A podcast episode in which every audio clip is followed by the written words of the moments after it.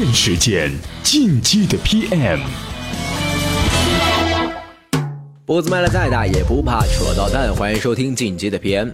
憋着三个月没睡上好觉的代价，终于是把自己的 app 发布上了。还好反响不错，用户也很喜欢它。经常一起吃饭的几个哥们儿，好像也很主动的把它推荐给了自己的朋友，真是开心。但是怎么样才能让这种好势头持续下去呢？哎，今天这期节目我们就给您唠唠这件事情。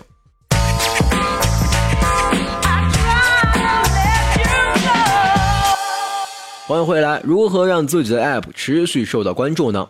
第一，建立 VIP 用户的测试群。谷歌啊曾经做过一项调查，用户选择放弃一款 App 不外乎三个原因：缺乏兴趣、需要改变以及可用性太差。咱们来分析一下哈，用户需求、可用性和感不感兴趣这三项都属于主观范畴的东西。这意味着什么呢？它容易发生改变，并且难以精准的测定。这时候就需要在 App 发布以后和用户直接对话。那怎么和用户建立联系呢？产品经理们啊，在经过大量的实践以后，发现最有效的策略是建立一个 VIP 用户测试群。借助这个测试群，可以非常及时的捕捉到用户的需求，哪怕这个需求它会改变。创建这样的社群也并不困难。首先找到对你 App 打分低的新用户。或者对这款 App 特别感兴趣的用户，并发起与他们的对话。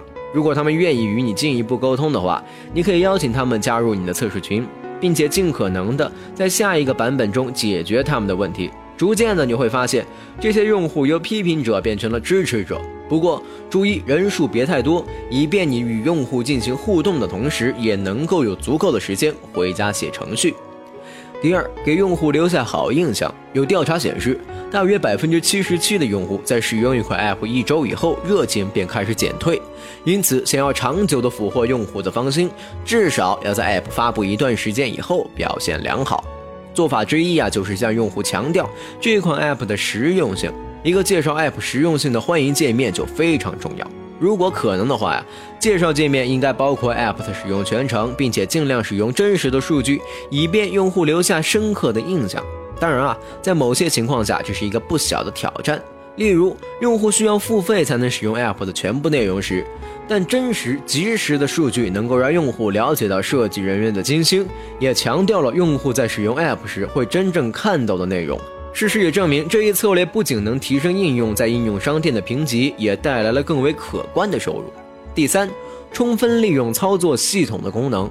以安卓系统为例，安卓啊不仅是一个手机操作系统，稍加改动的话，还可以将 App 的核心功能移植到任何的安卓平台上，比如平板设备，甚至安卓电视上。而没有什么能比在不同设备上无缝切换更令用户愉悦的了。这也是击败竞争对手的一大优势。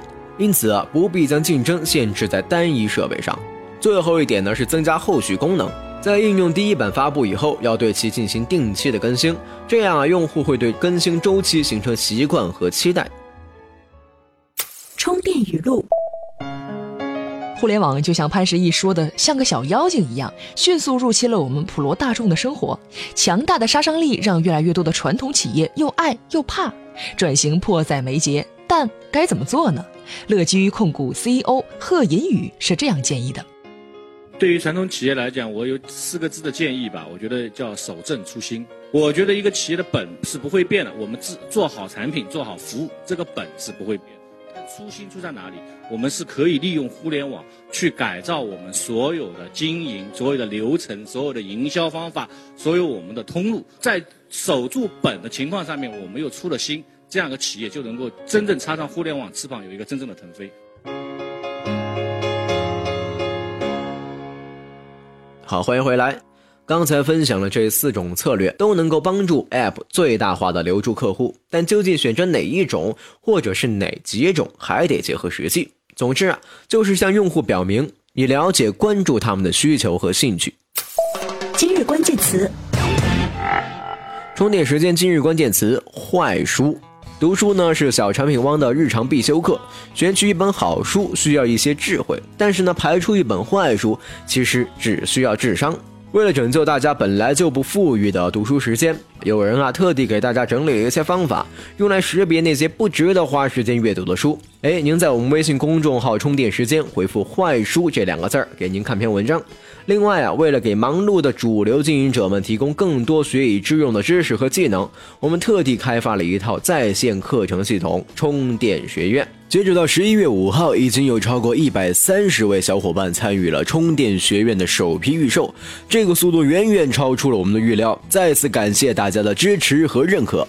另外，再次提醒，充电学院将在十一月二十二号正式开放内测，预售期购买到学院资格的同学，届时可以开始在我们微信公众号后台观看课程视频。